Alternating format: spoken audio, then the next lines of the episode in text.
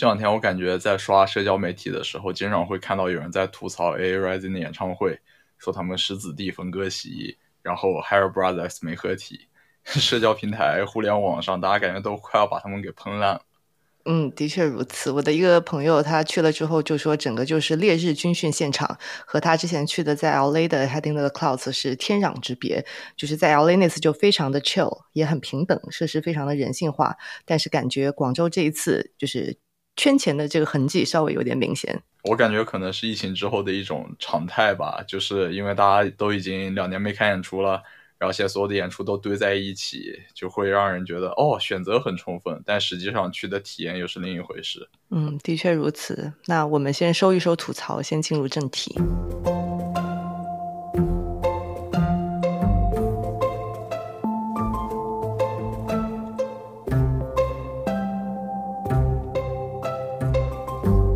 欢迎来到 Slow Brand，和我们一起探讨如何慢慢做品牌。我们通过讲述不同的品牌故事，探寻他们如何建立与人、事物和世界的长久连接。大家好，我是莹莹。大家好，我是天。不过在开头先跟大家说一声，就是虽然我们讲的是 AA Rising，但是其实我不是一个很深度的说唱用户。至于中文说唱，可能我最喜欢的就是哈圈故事和雪 Distance。AA Rising 里面我最喜欢的可能就是 Rich Brian。除了他一开始很出圈的 history，就是教会了我们该如何网恋以外，另一个原因是曾经有人跟我说，在我瘦的时候还是挺像 Rich Brian 的。我其实一直以为我跟你唯一的共同话题就是说唱，然后你一开始就说自己听的说唱并不多，我有点不知道怎么接。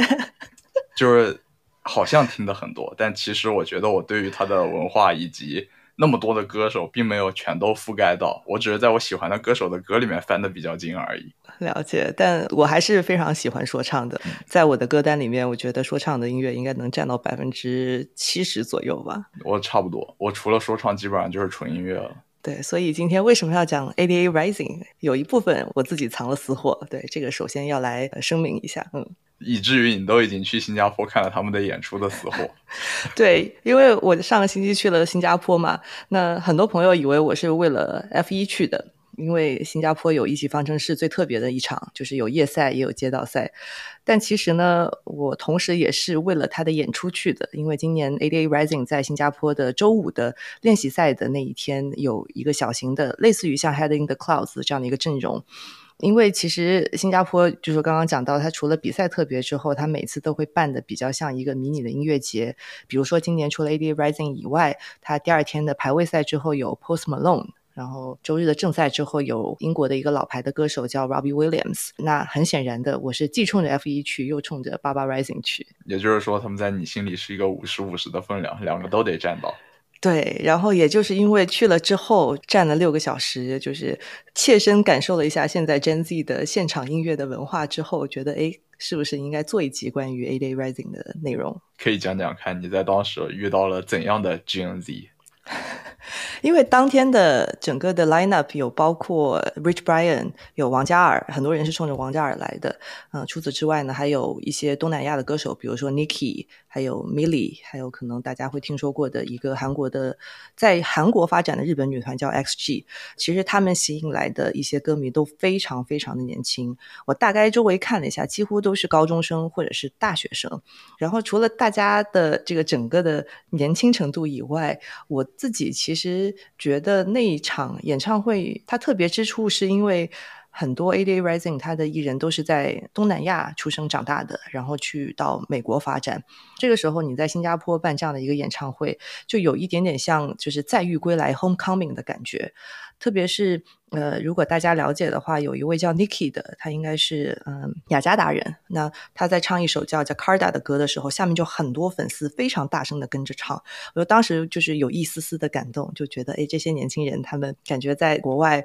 呃受到了很多的欢迎，有了一些成绩，现在回来之后能够受到很多亚洲粉丝他的一个簇拥。最最最最后的那一下，他们做了一个串烧，所有的前面演出完的歌手都会出来重新再唱一段他们最热门的歌曲。唱完串烧之后，大屏幕会打出一句话叫 “Always Rising”。那个时候我就觉得哎，挺感动的。爸爸 Rising 这个组织还是有点东西的，就萌生了今天要做这一集的想法。稍微前行，这个摘要有点长啊。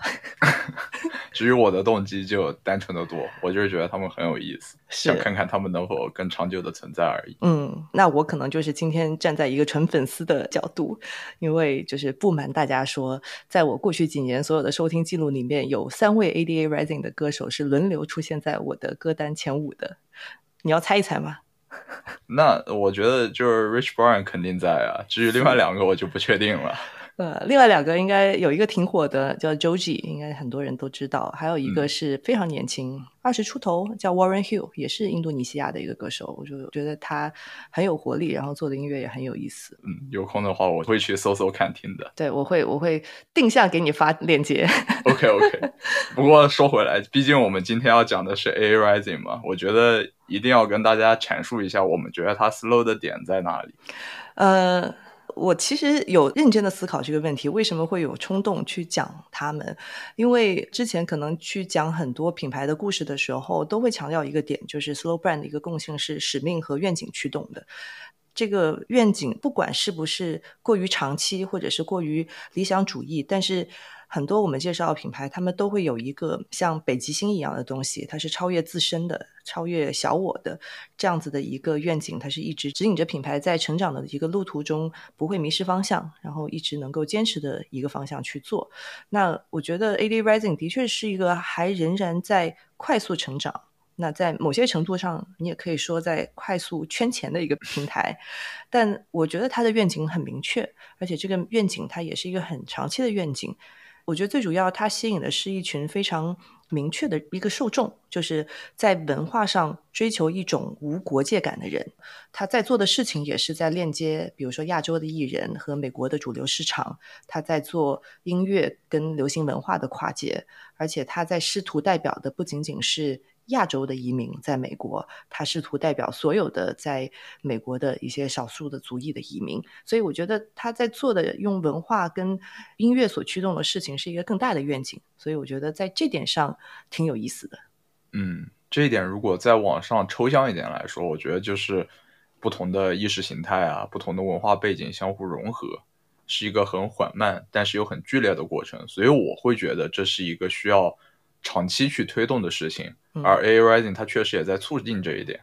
而且这种融合，就我们的历史来看，一般会持续成百上千年。其实这方面中国其实做的还算不错了，嗯，但是根本原因还是因为历史足够长，就是这么多个民族在一起生活了足够长的时间，才会达到这样一种比较和谐的平衡吧。嗯，我觉得除了文化的融合是一个主题以外，另外一个我觉得它很吸引我的点是，它是一个你很难用一句话来定义的一个东西。但在我心目中，它是一个品牌。那从商业模式上来说，它其实并不是一个单纯的唱片公司或者是经纪公司，它其实是一个综合体，它综合了经纪、厂牌、制作公司、营销公司。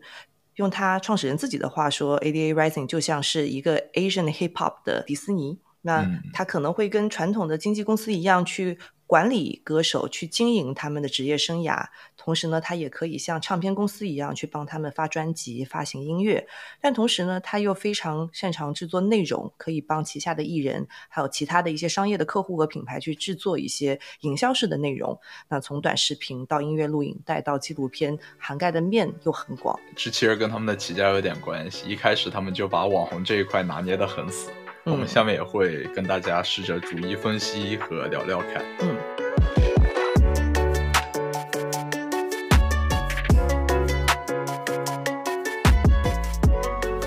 首先，我们可以先来看一下创始人的背景，因为我觉得这一点对于他是一个怎样的公司很重要，因为他所在做的事儿就是在欧美娱乐平台上展示亚裔文化自信，这一点我觉得可以和创始人的经历非常好的结合起来看。那其实 ADA Rising 它是在二零一五年成立的，当时有两位创始人，一位是美籍的日韩混血，叫 Sean Miyashiro。上宫代，也就姓宫代。然后另外一位叫 Jason 马，中文名应该叫马正远。但其实后者从一七年开始就几乎没有再参与 ADA Rising 的日常的事务。所以今天我们会着重来介绍这位上。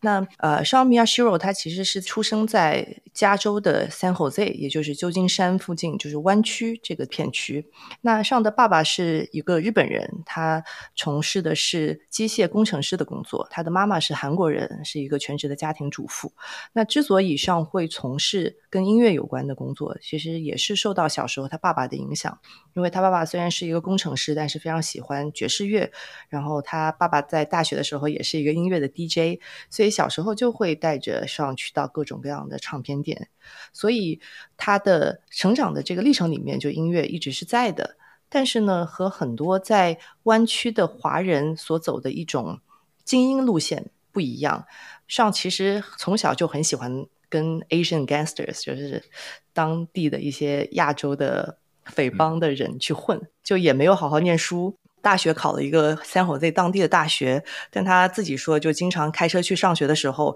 在停车场转一圈，如果找不到停车位，就不去上课了。那大学的时候呢，也正好是他职业生涯开始的时候，因为在当地有一些，比如说大学里的兄弟会、社群，还有一些当地的夜店，就经常需要有人帮他们去组织 party。或者是帮他们夜店做所谓的 promoter，就是去推广、去做广告，然后拉一些表演者也好，拉一些赞助也好。那其实上那个时候就开始做这件事情。那后来呢，他加入了一家叫 Vice 的公司。那可能大家也多多少少都有听说过 Vice，那就是在美国非常知名的以青年文化和亚文化内容为主导的媒体平台。那其实，在一五年创立 Baba Rising 之前，呃，Sean Miyashiro 就一直是在 Vice 负责关于电音内容的这个板块，叫 Thump。他负责的这个板块，因为是跟电音相关，所以他的工作里面就有很多，比如说要去链接音乐人，帮他们去 book 一些夜场演出，然后去接一些商业品牌的赞助等等。其实。他之前做的这件事情，然后你再去看他现在在 ADA Rising 做的事情，就会非常的有迹可循，因为他其实就是在经营这些音乐人，帮他们去推出相应的内容去做推广，然后再去做落地的活动。虽然他没有任何唱片公司的经验，但是内容是他擅长的，然后他最擅长的也就是这个链接的工作。嗯，那。他一五年离开了 Vice 的这份工作，然后当时，呃，他的一个好朋友，这个好朋友呢，也是 ADA Rising 最早签的一个艺人之一。那这个好朋友叫 Dumbfounded，他是一个 base 在 LA 的韩裔 rapper，你可以把它理解成有点像在美国的韩国版的欧阳靖。就是他也会参加一些 freestyle battle，然后是一个非常就在圈子里面也很厉害。然后那 Dumbfounded 当时因为跟上是好朋友嘛，给他看了一个视频，是当时很火的叫 Keith Ape，一个韩国说唱歌手的视频，大家可以去搜一搜，就真的非常炸裂他的音乐。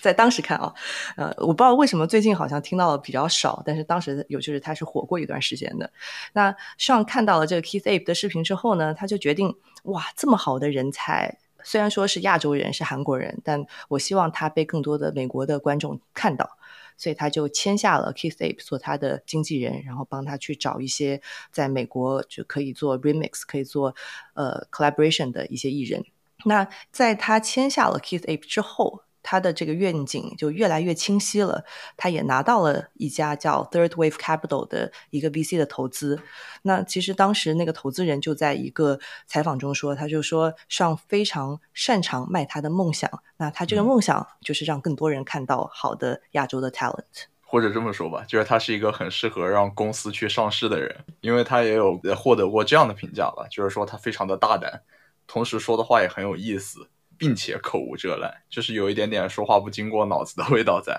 尽管他有时候就看起来很傲慢，但是他对让亚洲人在主流媒体和平台上曝光这件事充满了使命感和热情。希望反而有点像一个局外人一样，但是他又非常怎么说呢？执着和充满使命感的在做这件事。但是啊我唯一有一点困惑的事情，就是在搜的时候发现他们在叫 ADA Rising 之前叫 Cash Only。就是一个非常直接想要捞钱的这样的一个名字。但幸好他改成了 A Day Rising，代表着 Double Happiness，就是双喜，感觉是吉利而且正面了很多。对，就至少听起来让他的使命更加正当一点。也有可能一开始搞 cash 就是他最开始的 想要的使命吧。对，这个我们无法揣测。嗯，对。但是我觉得他那么积极和热衷的在这些平台上展示亚洲人的形象和传播亚洲人制作的音乐这件事，嗯，是有一些历史原因在，也有一些人文背景在的。因为我觉得可以从过去发生过的事儿窥见一斑。嗯，可能有很多人不知道一九二一年的塔尔萨种族屠杀一样，也有人可能不知道一九九二年美国洛杉矶也发生过这种比较类似的种族骚乱吧。就那场骚乱，最后三天时间导致了五十五人死亡，两千三百二十八人受伤，和超过一万两千人被捕。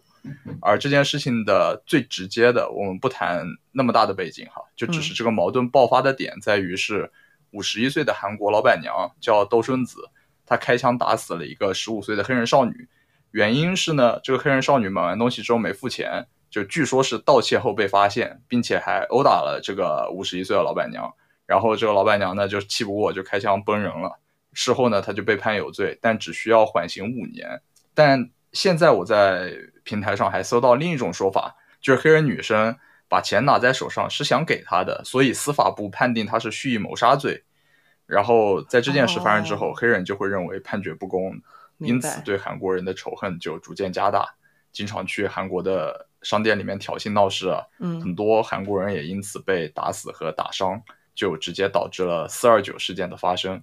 这四二九事件发生之后的第二天，然后那些韩裔美国人就发现，洛杉矶的执法当局就完全不会来保护他们，只会去保护那些比较有钱的白人社区。因此，洛杉矶韩国城进入了一个无政府状态。然后，因为韩国人他们那里会服兵役嘛，很多人也知道该怎样使用武器，并且也接受过一定的军事训练，所以他们就开始组织自己的反击队。用韩语电台来召集志愿者参加，然后一起来抵抗这些暴徒。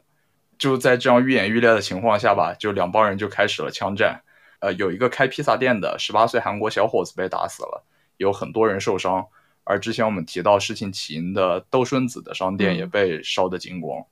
然后等警察最后赶过来的时候，那些暴徒才带着抢到的赃物逃走，然后继续在那干坏事的人才被抓，也就是我们之前说的一万两千人被抓。嗯，然后这件事最后也像我们之前说的嘛，就死了五十三个人。而这次暴乱其实也被认为是韩裔美国人身份认同和社群观点变化的重要转折点，因为在此之后，他们才开始更加积极的用各种方式对社会做出回应。就比如说韩裔他们要走上街头游行，他们成立了很多的联合协会。然后在这件事之后，还有人组织了武装民兵组织。对，就像你说的，这件事情其实很多人可能没有听说过，或者说，虽然说发生了这么大的一次冲突，但是它并没有改变任何的局面。那一直到今天，我觉得在美国，特别是疫情之后，反而大家对于亚裔的这种呃负面的这种仇视也好，一些负面的一些情绪，其实反而愈演愈烈了。那我觉得，作为一个曾经在国外。呃，作为一个少数族裔生活过的一个人，我其实当时，我现在回想，就觉得当时在日常一些非常小的事情上面，或者是日常碰到的一些小的遭遇上面，都会陷入一种“哎，我刚刚是不是被歧视了”的这样一种自我怀疑，甚至都会有一种习惯性的自我保护。因为你刚刚讲的那件事情可能是发生在九二年，但我念书的时候应该是零七年左右。当时在弗吉尼亚理工大学有一个韩国裔的学生开枪杀死了三十二个人，那所有的报道都在说啊，他是一个 terrorist，他在就是做出了跟恐怖分子差不多的一件非常不好的事情。然后事发后有一天，我在。纽约的地铁等车，然后突然有一个老奶奶，她就冲过来，指着我的头骂，她说：“You Asian terrorists！” 就是指着我头骂我是一个亚洲的恐怖分子。当时我很快就跑了，因为我觉得非常害怕，就是甚至会有一种我是不是真的做错什么事情的那种感觉。那其实包括我现在跟在美国的一些朋友聊，那疫情之后，其实这样的事情发生的越来越频繁。Asian hate 不仅仅是一种社会或者情绪上面的一个问题，现在已经升级到了一种更加频繁的肢体上的伤害。但是今天我们在讲的 ADA Rising 也好，或者是这几年大家经常会听说的什么《寄生虫》拿奥斯卡，杨紫琼拿影后，其实在这几年也正好是亚裔文化和来自亚洲的一些作品在美国发展的最蓬勃的几年。我觉得这个就是有一些稍微的一些讽刺，因为我觉得包括在一些像脱口秀这样比较以。白人或者是白的男人为主导的这些行业，也在慢慢出现，呃，一些好的亚洲演员。那我不知道说电视台去安排这些亚洲演员，比如说 Ronnie Chan 去 Today Show 上面去做主持，这是不是一个政治正确的结果？就是这种蓬勃有多少是因为真的我们的作品被人接受了，还是他们希望我们的作品被接受？嗯，至少我觉得这比黑的小美人鱼好太多了。呃，此处小小心发言。啊，嗯，但我依旧保持我的观点。明白。嗯嗯。所以我觉得现在我们再反过来看 AA Rising，你就会觉得它可能有一些音乐之外的意义。对。因为他们所做的事儿，自己流量又很大，但是他们做的内容又很嘻哈，是在用美国人或者说国外更加认可的方式，以及用他们的语言去证明自己。我觉得这才是和谐共存的一个前提吧。而不是要求对方单方面的护着你，或者给你更多的机会，这才是一种表现。虽然你可以说这是一种很矛盾的展现，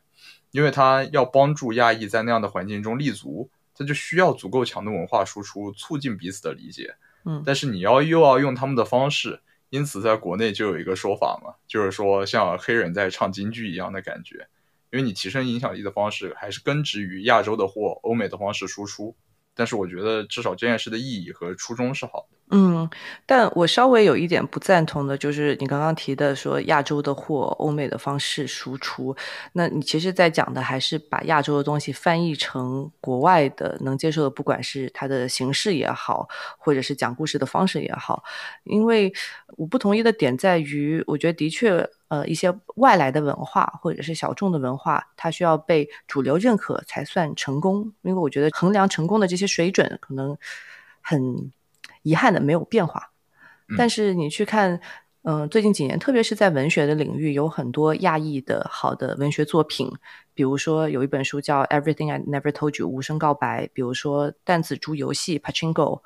然后还有很多亚裔的一些作家的作品，我觉得这些作品的成功，它不仅仅是把亚裔的故事转译成为西方人能够接受的讲故事的方式，而是说这些故事本身就是好的作品。那可能我想要表达的是说，我们并不是说把我们的文化、亚洲的文化创作的让别人认可，我觉得要做的是让我们本身的创作能力，让我们的作品本身就能得到认可，所以。我觉得的确，ADA Rising 它擅长于把亚洲的歌手啊包装成就美国主流文化能够接受的去讲故事，但我觉得前提还是他们能够发现好的 creators 好的艺人，他们是有创造力的，他们的创作的水平是很好的。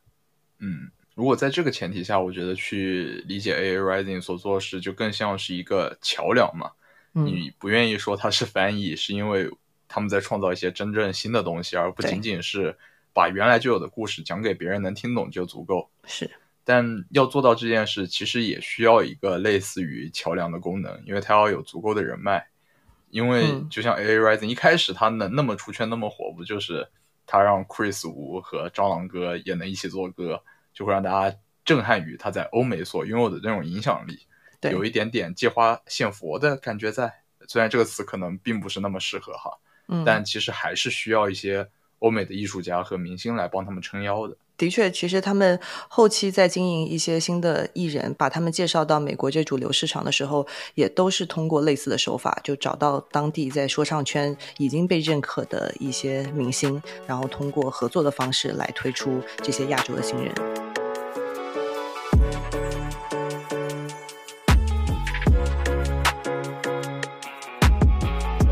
既然要聊 AA Rising，那我们肯定就不光会聊它是作为一个公司是怎么样的，我们要聊聊它签下的那些具有创作性的人，你最喜欢的那几个，我觉得现在就可以抛出来给大家介绍介绍。对，我觉得他们其实最早的时候很聪明嘛，都签的是一些在网络上已经火了的。亚洲的说唱歌手，那刚刚讲的 Keith Ape 是一个，后来其实 Rich Brian 也是呀，他其实，在 Vine，然后在 YouTube 上面已经有一些粉丝的积累。但我觉得最有意思的是 Joji，我是听了他很久很久的歌之后，我才知道说以前他是一个搞笑艺人。而且他不是一个一般的搞笑艺人，他是一个现象级的，有非常多粉丝的搞笑艺人。对啊，就像我，我是我只知道他是搞笑艺人，我是很久之后才知道他开始搞说唱了的。哦，好吧，那我们认识他的时间不一样，入口不一样。对，那其实他自己的 YouTube 的账号已经停更六年了，就是一七年之后他都没有更新过，但是他现在仍然有七百八十万的粉丝，而且我也是很后来才知道，他曾经创造了现象级的那种社交病毒趋势，就 Harlem Shake 那个舞蹈。我觉得哇，太厉害了！而且我真的没有办法想象，现在就是在深情唱情歌的这个人，他以前穿着粉色的紧身衣在搞笑。瓶盖，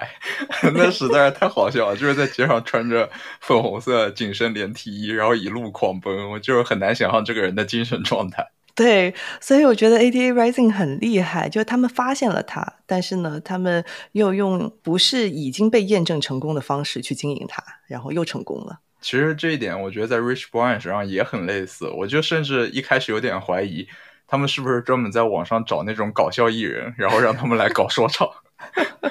他以前的名字也很搞笑，就幸好后来改成 Rich Brian 了，不然的话，我觉得就是原来那个名字挺敏感的。对的，走不远。对对，不过网恋教父不得不说，我还是得夸他一下，是个很厉害的歌手。因为从一开始爆红，然后后来又出了 History，再后来又出了 Love in My Pocket，谈个恋爱又变成了情圣，最后又出了个 Yellow，你又会觉得他好像又突然变成了一个真正的 man，你，就会觉得他从一开始那个在互联网上看着你傻笑的一个毛头小子，慢慢变成了一个知道要什么样的东西，要怎样的生活的人，这其实有一种养成系的感觉。对啊，但我觉得也不得不说，就是 A D Rising 很厉害，因为虽然他们在一六年刚开始发家的时候，就是从一个 YouTube 账号开始，就发一些视频内容，更多的像一个内容制作公司去做。后来，其实，在一八年开始就帮像 Rich Brian，像也包括 Harry Brothers，然后包括 Joji 去发专辑。比如说 Rich Brian 的第一张专辑《Amen》就成为了 iTunes 历史上第一位亚洲艺人登上了 Hip Hop 专辑榜的榜首。虽然说他是以内容起家，但是做音乐也非常的厉害。然后再到后面，可能大家知道他们很多的是通过他们在办的一些，比如说《Head in the Clouds》的呃演唱会跟音乐节，也包括第一张《Head in the Cloud》的合集，那也有了那首非常非常火的《Midsummer Madness》，可以成为 ADA Rising 的团歌，可以这么说吧。有一点粉红泡泡的感觉，是，所以你去看他的这个历程，就是从呃内容制作，然后再到发专辑，再到后面去经营音乐节，然后再到后来，我觉得让我对他们充满 respect 的一件事情是二一年的时候发生了什么呢？那我大概猜到了，梁朝伟。对，就是二一年，我们亚洲人拥有了第一部。Marvels 的英雄的电影，然后当时这个电影上汽的原声带其实就是由 AD Rising。的创始人上来制作的，然后里面所有收集的歌曲也都是 AD Rising 的艺人。然后他在做这张原声带的时候，其实也在用自己长大的一个故事来去组合所有的音乐，因为他其实跟这个电影里面的主人公一样，都是在旧金山长大的。那其实我觉得当时那张原声带非常厉害的原因，也是因为先有了之前那个黑豹的原声 Black Panther 的那个原声是由 Kendrick Lamar 参与制作的嘛，所以。所以让我会觉得，哦，你作为一个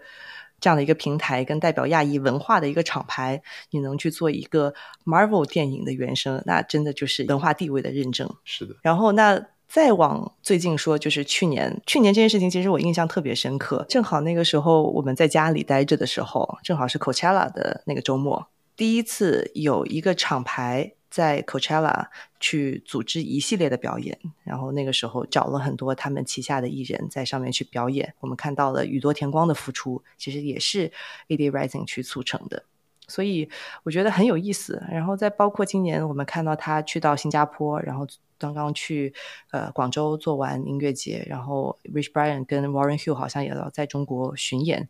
我就觉得哦，在发展的非常的蓬勃，而且他的触角也越来越广，已经走出了美国，其实又回到了亚洲。而且我觉得，就是因为我们刚刚聊都是音乐嘛，在音乐之外，他们其实也做了不少的事。就是你可以说他们在卖流量，就像你之前去看 F 一，他们也在那里搞演出。另一方面，就是 Rich Brian 不是也演了一个电影，就是那个在圣丹斯首映了的，叫什么亚裔版八英里。其实我觉得他们也是一种在音乐到影视上的尝试。因为我说一个刻板印象，如果有不对，也欢迎大家反驳我。就是我觉得在欧美荧幕上能广为人知的亚裔形象实在是太少了。我现在能想起来，第一时间可能也就尊龙、李小龙、成龙、韩、青龙影帝没了，而他们至少在做这样一个尝试吧。至于最后的结果是怎样，我也不太好说。所以私募还就是称不上广为人知，对吧？我觉得可能他还是有一点点的冷门，虽然他也挺帅的。但是我觉得 Rich Brian 那个电影应该还不至于够上你刚刚讲的那那个水准啊。A Miles 已经是神作了，我觉得就是我有生之年应该再也看不到那样一部描述嘻哈的发展以及个人人生经历的片子，我觉得很难看到。对，那。其实，在刚刚分享他们的整个的发展历程的这个过程当中，可能大家也会发现，他们在非常健康的成长，但同时呢，他们也会有一群非常忠实的追随者，去支持着这些歌手他们的成长，去支持 Heading the Clouds 作为一个音乐节唱这样的一个品牌的成长，然后去支持 AD Rising 作为一个品牌的成长。那在一篇一八年的《纽约客》的访谈里面，就是记者曾经问过创始人邵，问他说：“AD Rising 是不是一个赚钱的生意？”他没有正面的回答，他就说：“其实他看这门生意更多的是基于价值这个 value，他创造的价值，而并不是基于他的一个财务上的一个预测。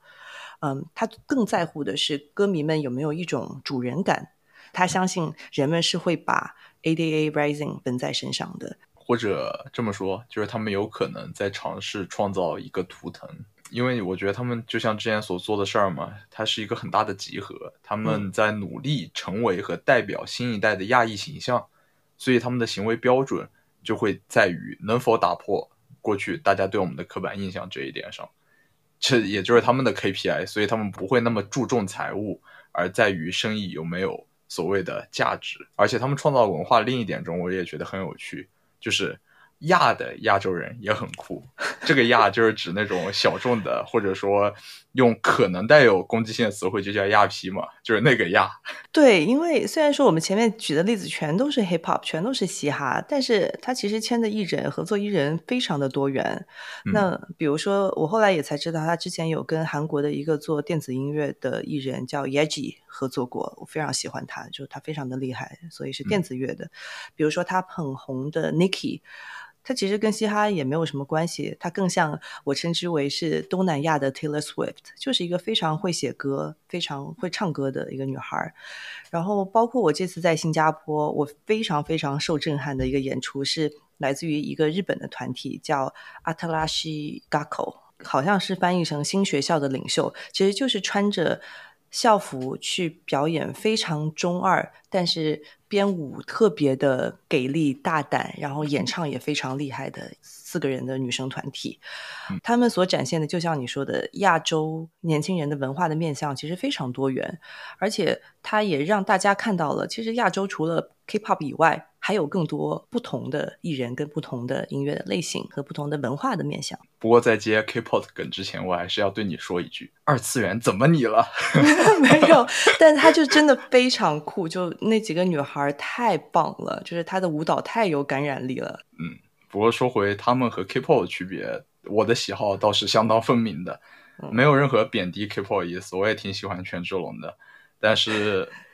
我觉得他们太流水线了，你懂我的意思吧？嗯，我觉得他们的娱乐性远大于艺术性，就是它并不是那么以创作为核心的，大家都很千篇一律的精致。你可以说不同的人走的是不同的风格，为了不同的人设走进不同的包装，但实际上我觉得它还是一套过于产业化的东西，因为嗯只要是 idol，它就是偶像嘛，偶像的偶本身就在我们的汉语语义中嘛，偶本来就带有一些虚假和缺乏生机的味道，所以我会觉得它缺少一点 真实感。而 AA Rising 它或许现在还只是一个流量型互联网厂牌，但是它并没有那么的循规蹈矩。就是虽然它对艺人也会有一定的管理，在我的感觉里，他们能更真实一点的做自己。毕竟 rapper 的私生活比较难管。但我觉得就是这两个不能放一起比，两种不同的产品。因为、呃，虽然说你买的产品是一样的，你买唱片，你买演唱会的门票，但是你收获的体验，那个才是你的产品。那追偶像的体验跟去看一个你喜欢的歌手的演唱会的体验，这本质上是不一样的体验。所以你在为两样不同的东西买单。虽然说它的载体都是唱片跟演唱会，是的，这一点我是很认同的。既然已经说了它是一个流量型互联网厂牌，那它一定要跟同类型的其他厂家去比一比嘛。就在比的过程中，也顺便给大家科普一下，就是其实厂牌和唱片公司它是个一回事儿，只是可能它做流行音乐做的多一些，大家就会说哦，这是一个唱片公司。就你如果搞点小众的，什么电子啊、说唱，就是风格很突出、很明显，大家就喜欢把这个叫厂牌。但实际上，在百度百科的定义中，这两个东西没有什么分别，只是我们的称呼习惯会有一些不同。对，不过我后来有想到，就是在国内可以找到一个跟 ADA Rising 做类比的，那就是摩登天空，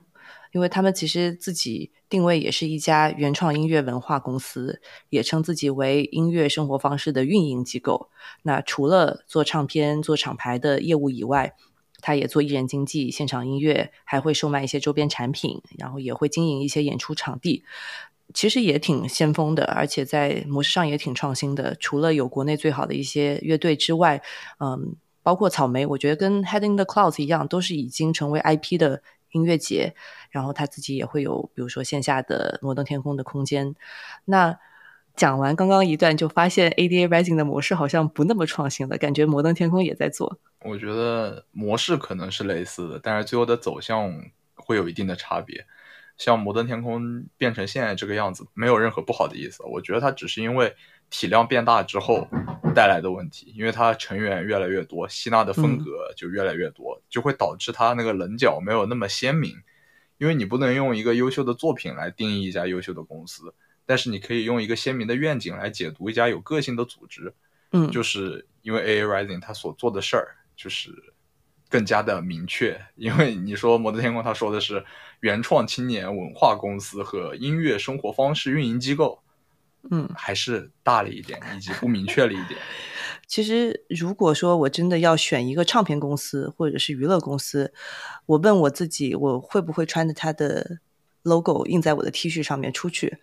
我可能会愿意穿着 AD Rising 的 T 恤出去。可能另外一个我能想到的就是当年的滚石唱片，当他们有像五月天、像周华健、像任贤齐，当年我觉得滚石也是有一种非常鲜明的旗帜跟非常鲜明的风格，跟选择艺人的标准的这样一家公司。好，我听懂了。对，我给你翻译一下，就是你嗯不愿意穿着摩登天空的 T 恤出去呗？嗯，对，就还好。对，但是我觉得另外有一点就是他公司没有那么大的同时，他的理想相当的大，因为就是嗯。其他的厂牌我们在对比的时候，其实地域性是非常突出的一个特点，就像云南电气声、西安 Nose、南京 Free Out、北京单正北京，然后成都嘛就成都集团。嗯。AA Rising 它就直接变成了一个亚洲集合，以及我们前面说的，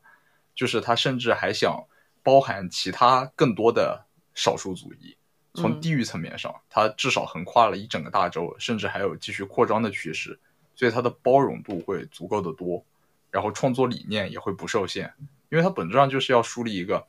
我们其实没有那么小众，我们到底是一群怎样的人，你们是可以看到的这样的一个东西在。它更嗯像是一个包容并且希望向大家展示的形象吧，就是一个有点表演欲的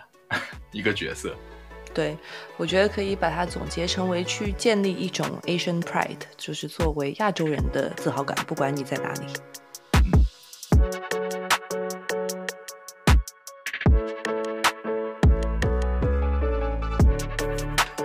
既然也聊完了他们的价值和使命，下一步我们就要探讨更切实际的东西，就是他们是如何变现以及做他们的内容营销的。嗯，在讲到内容营销，我觉得用一个例子来说明他们有多擅长做这件事情就好了。那这个故事呢，其实就又要回到我们的七哥，我们的 Rich Brian。他其实，在一六年的时候，他出了一首歌叫《That Stick》。如果大家去翻这首歌的 MV 的话，就会看到一个十几岁的亚洲小孩，穿着粉红色的 Polo 衫，背着一个 Fatty Pack。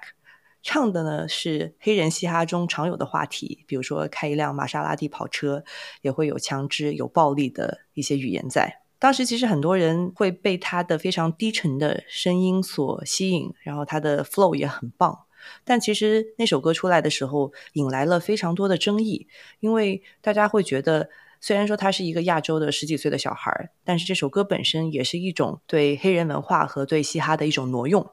没错。当时呢，呃，Sean Miyashiro 签了 Rich Brian，他就是想说，那我如何去解决这样的一个争议？他并不是去发一个公关稿，或者是再去做一个不一样的 campaign，他做了一件非常聪明的事情，他做了一个内容。那这个内容呢，就是一个视频，他找来了在美国说唱圈比较知名的 rapper，包括 Designer，包括 Twenty One Savage，让这些黑人歌手来对 Rich Brian 的这首 That Stick 做出 reaction。他当时的设想说，如果这些黑人歌手，他们如果不介意在歌词里面唱到的那些关于黑人文化的东西，那这个争议就不存在了。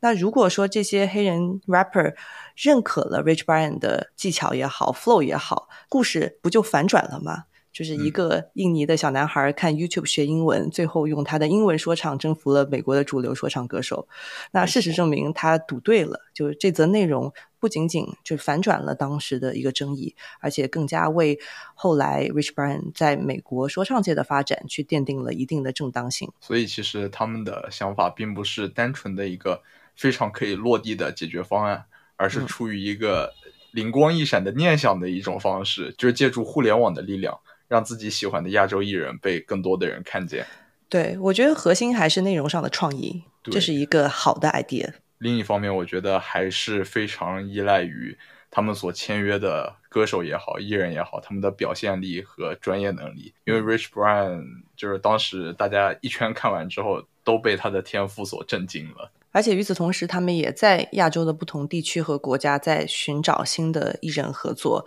然后包括比如说他们在菲律宾也好，在中国也好，都会有他们的子厂牌呃建立起来。既然说完了他是怎么帮助艺人成长以及包装的，那我们也得聊一聊公司它本身是怎么赚钱的。我觉得这一点他们就把之前我们贴的那个标印证的很好。互联网厂牌，什么是互联网厂牌？咱们就是要中间商赚差价。但我觉得。没有那么的容易嘛，就是你一直在强调的点是，他们很会吸引流量，很会利用流量。但就像任何的平台一样，你要先有自己核心的产品，那也就是刚刚讲的你的内容跟创意。而且同时，在唱片这件事情，虽然说都是发唱片，他们也在做一些很创新的事情。比如说，他们有很多跨界的联合，让新的呃亚洲的艺人跟主流美国主流比较已经受认可的艺人合作。虽然说，如果纯从唱片的销量，可能并不能跟比如说 BTS 的 Hype、YG 这种唱片公司相提并论，但是我觉得他们在唱片的质量上面还是有所保障的。那除此以外，我还很惊讶的发现，呃，应该是一七年的时候，奥美的母公司就是 WPP 集团还投资了 ADA Rising，还有这回事？对，但应该投的不多，就四五百万美金。那这个也从。侧面去验证了 AD Rising，它骨子里面也有一个广告营销的属性。那我后来还挖到一个例子，就是当年有一则马思唯演的雪碧的新年广告，然后那个那则广告呢，其实当时是奥美它作为广告公司和 ADA Rising 一起合作的。但后来做完那则广告之后，ADA Rising 就想说啊，传统广告这个业务我不想碰，我想做一些跟品牌有更多共创的事情，所以最近他们在推的是跟 Guess 一起合作的出的服装的产品。就像那个现在 rapper 都要卖衣服，他们也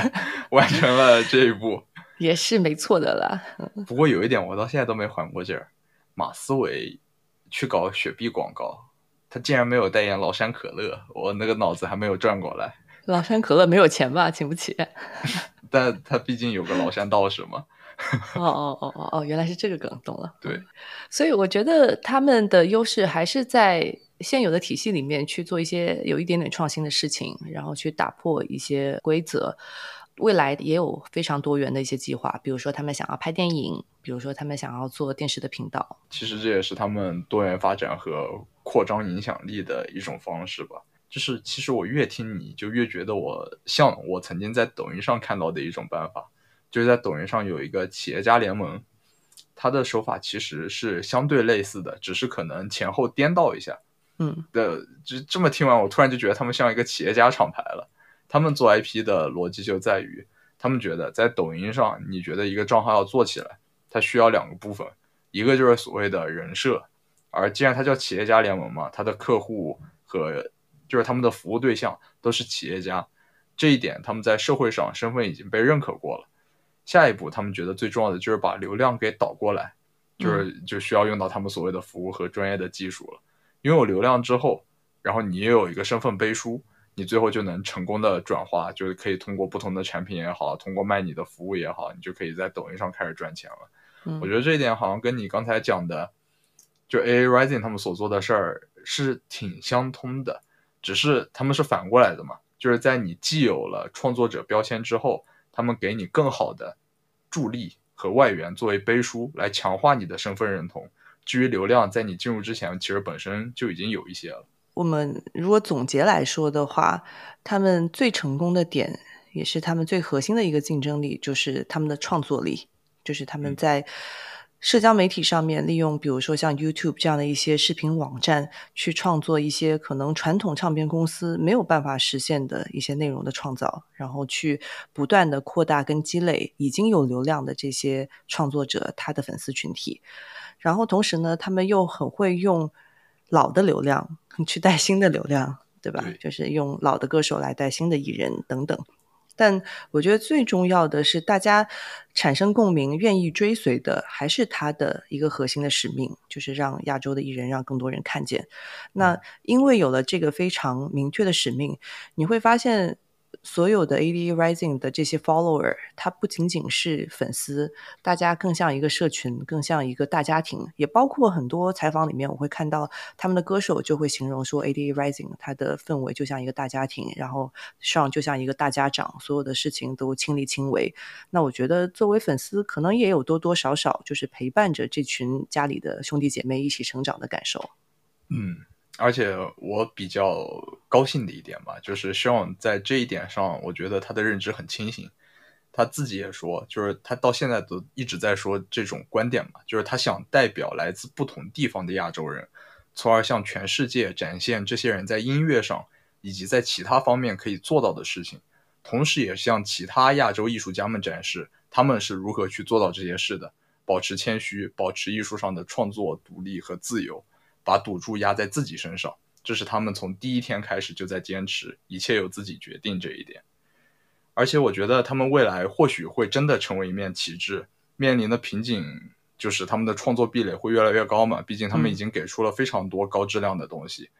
要他们需要的东西，我觉得就比如说在二零二三年，我觉得他们还需要一些足够新、